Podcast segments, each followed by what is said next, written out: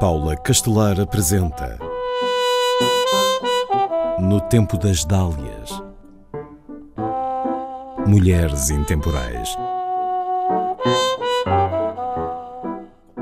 Aconselhou figuras influentes sob o nome de Madame Brouillard, ou seja, Senhora Nevoeiro. O nome assenta-lhe que nem uma luva, mas nasceu Virgínia Rosa Teixeira em meados do século XIX, no ano de 1852, em Vila Real de Trás-os-Montes. Os pais eram ambos transmontanos e Virgínia teve quatro irmãos, mas mais nada de relevante se conhece da sua infância e juventude. Segundo a própria, esteve casada com uma importante personalidade espanhola cujo nome não revelou. Também refere que viajou por vários países, mas não há provas. O que se sabe é que falava vários idiomas. Diz ainda que tem, desde pequena, dons de adivinhação, tendo aprendido quiromância e outras ciências ocultas. É também Madame Josephine Brouillard, como deseja ser chamada, quem explica que se tem dedicado a usar esses conhecimentos como profissão em vários países. Brasil, Espanha, França, Inglaterra e Rússia são alguns deles. Atribui a fortuna que conquistou a essa sua atividade. As suas afirmações constam de uma entrevista que deu em 1910 à Ilustração Transmontana, onde também conta que, quando viveu na Rússia e em Inglaterra, colaborou com as polícias locais ajudando a desvendar crimes. Virgínia Rosa Teixeira regressa a Portugal e adquire várias casas que arrenda em Lisboa.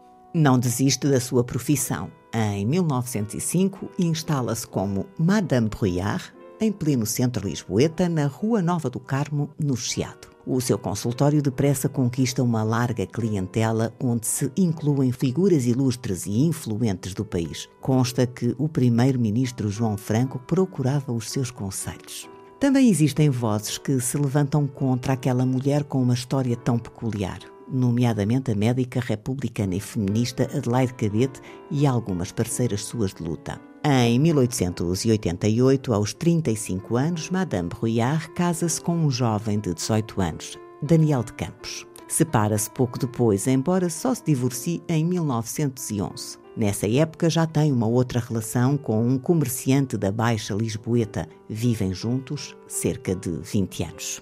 O consultório de Madame Rouillard vai de vento em popa, com a vidente a anunciar regularmente os seus serviços na imprensa. Tem um grande amor pela cidade onde nasceu e é uma importante benemérita na região.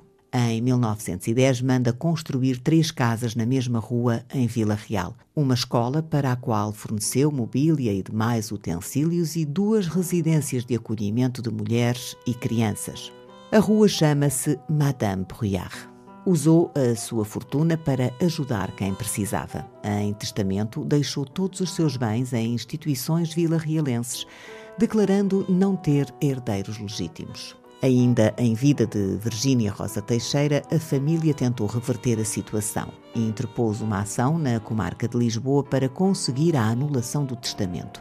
Virgínia chegou a ser observada por médicos que atestaram a sua saúde mental. O processo arrastar-se-ia nos tribunais, mas a vontade de Madame Bruyard e as instituições de Vila Real sairiam vencedoras. Morreu em 1925 em Lisboa, aos 72 anos. Cumprindo a sua vontade, o seu corpo foi levado para Vila Real e sepultado ao lado da sua mãe.